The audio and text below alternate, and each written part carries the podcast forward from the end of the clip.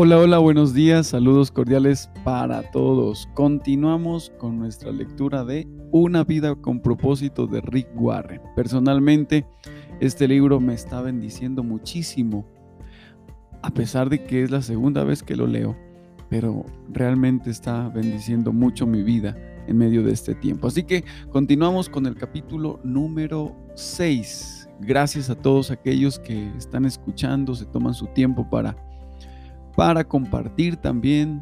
A, ti que te has suscrito a nuestro canal, qué bendición que lo hayas hecho. Y si tú no te has suscrito, qué bueno que lo hagas en, en este mismo instante. Así que continuamos. Su función en la vida es temporal.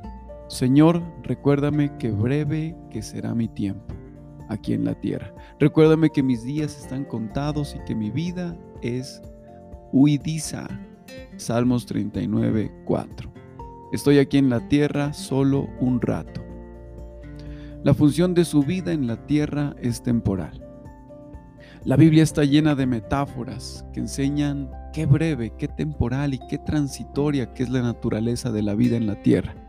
Describe la vida como una neblina, como un corredor veloz, como un aliento y como humo.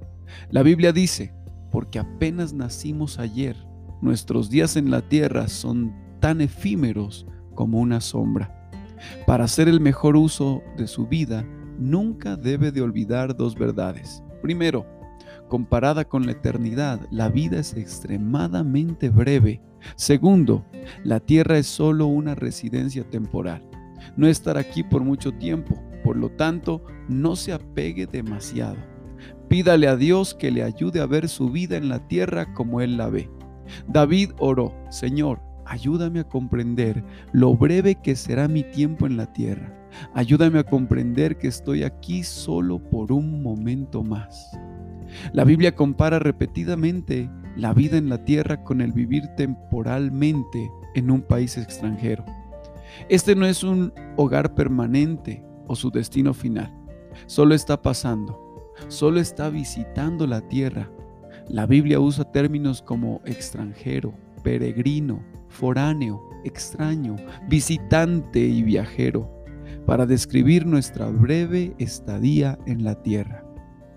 David dijo, no soy sino un extranjero aquí en la tierra. Y Pedro explicó, si llaman a Dios su Padre, vivan su tiempo como residentes temporales en la tierra. En California, donde vivo, muchas personas se han trasladado de otras partes del mundo para trabajar aquí, pero mantienen la ciudadanía de sus países de origen. Es obligación de ellos portar consigo la tarjeta de residencia extranjero conocida como la Green Card, la cual les permite trabajar aquí aunque no sean ciudadanos. Todo cristiano debería de portar consigo una tarjeta espiritual de residente extranjero para recordarnos que nuestra ciudadanía está en el cielo. Dios dice que sus hijos han de pensar diferente de los no creyentes acerca de la vida en lo único que piensan es en esta vida aquí en la tierra, pero somos ciudadanos del cielo donde vive el Señor Jesucristo. Los verdaderos creyentes entienden que la vida es más que tan solo los pocos años que vivimos en este planeta. Su identidad está en la eternidad y su patria es el cielo. Cuando comprenda esta verdad, dejará de preocuparse por tenerlo todo aquí en la tierra Dios es muy franco acerca del peligro de vivir para el aquí y el ahora y de adoptar los valores, las prioridades y los estilos de vida del mundo a nuestro alrededor.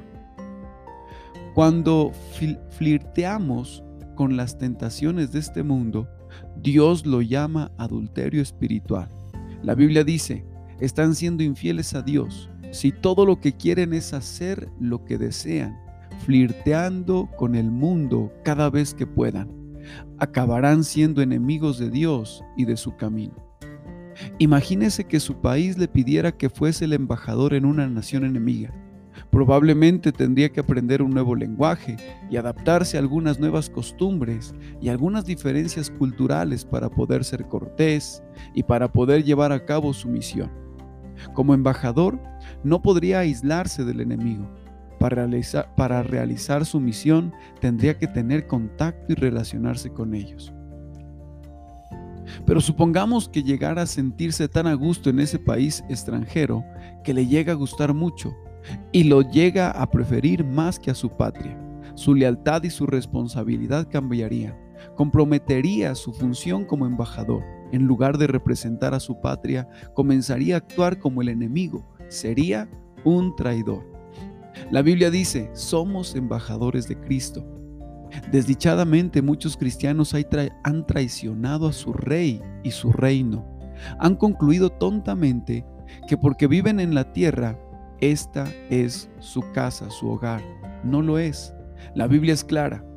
Amigos, este mundo no es el, el, hogar de ustedes. Por lo tanto, no se pongan muy cómodos en él. No indulten su ego a costa de sus almas.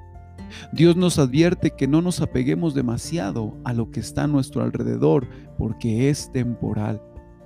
Se nos dice, aquellos que están en contacto frecuente con las cosas del mundo deberían de hacer buen uso de ellas sin apegárseles, porque este mundo y todo lo que contiene pasará.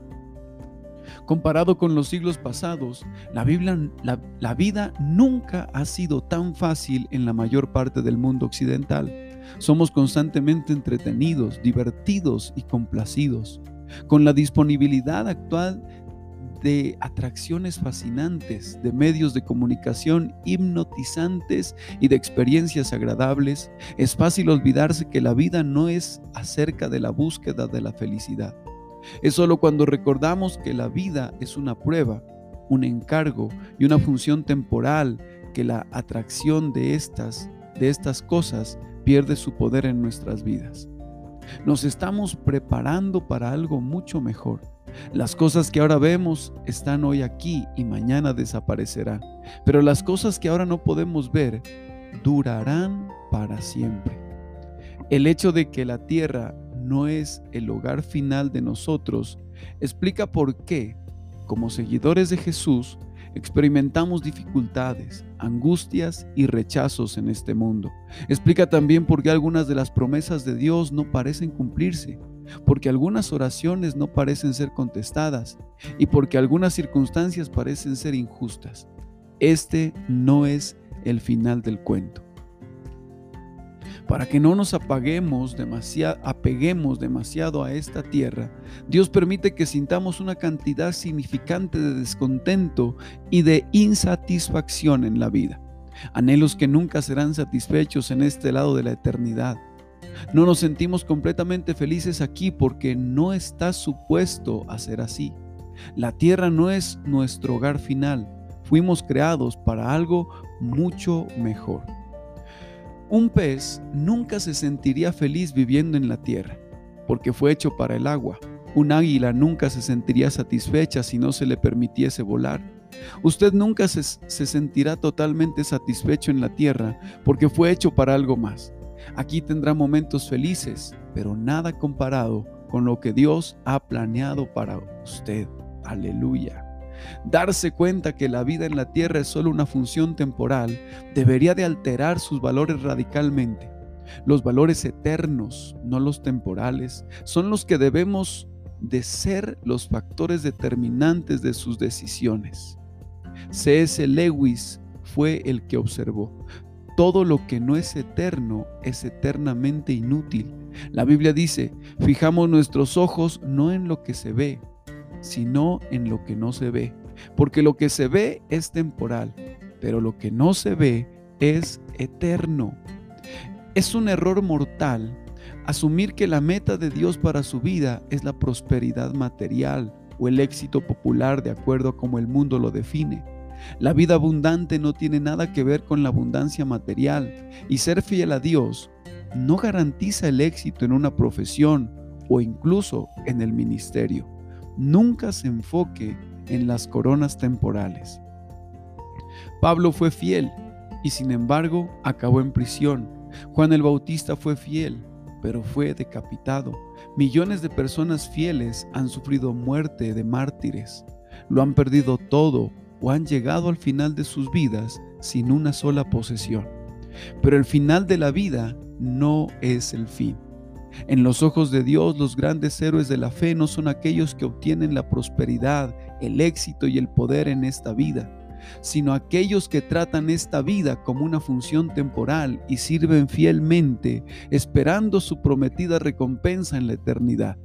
La Biblia dice esto acerca de los que están en el salón de la fama de Dios. Todas estas grandes personas murieron en fe. No recibieron las cosas que Dios prometió a su pueblo, pero las vieron venir en el futuro venidero y se alegraron. Dijeron que eran como visitantes y extraños sobre la tierra. Estaban esperando por una mejor nación, una nación celestial. Por lo tanto, Dios no se avergüenza de que lo llamen su Dios, porque Él ha preparado una ciudad para ellos. Su tiempo en la tierra no es toda la historia de su vida. Tiene que esperar hasta que llegue al cielo para completar el resto de los capítulos. Se necesita fe para vivir en la tierra como un extranjero. Hay una vieja historia muy contada de un misionero que al jubilarse se regresó a casa en el mismo barco en que venía el presidente de los Estados Unidos. Una multitud alegre, una banda militar, una, alfombra roja, pancartas y los periodistas le dieron la bienvenida a casa al presidente mientras que el misionero desembarcó sin que nadie lo notara. Sintiendo resentimiento y lástima de sí mismo, comenzó a quejarse a Dios. Entonces Dios le recordó serenamente, pero hijo mío, todavía no has llegado a casa. No habrá estado en el cielo ni dos segundos cuando exclamará, ¿por qué le di tanta importancia a las cosas que eran tan temporales? ¿Qué estaba pensando? ¿Por qué desperdicié tanto tiempo, energía y atención en lo que no iba a durar? Cuando la vida se ponga difícil, cuando sea abrumado por la duda o cuando se pregunte si vivir para Cristo merita el esfuerzo, recuerde que todavía no ha llegado a casa. Cuando muera, no dejará su casa, se irá a casa. Qué especial. Qué lindo capítulo el día de hoy que compartimos. Un punto para reflexionar, este mundo no es mi casa. Un versículo para recordar, 2 de Corintios 4:18. Fijamos nuestros ojos no en lo que se ve, sino en lo que no se ve, porque lo que se ve es temporal, pero lo que no se ve es eterno. Una pregunta para pensar. ¿Cómo debería de cambiar ahora la manera en que estoy viviendo el hecho que mi función en la vida es temporal? Qué bendición compartir con ustedes este tiempo. Espero que estos capítulos estén bendiciendo muchísimo su vida. No se olvide, si usted aún no se ha suscrito a nuestro canal, suscribirse, darle un gran me gusta y compartir este video en sus redes sociales, en sus grupos de WhatsApp para que muchas personas sean bendecidas. Recuerda, compartir es bendecir y qué bueno que lo hagamos en medio de este tiempo. Hasta pronto.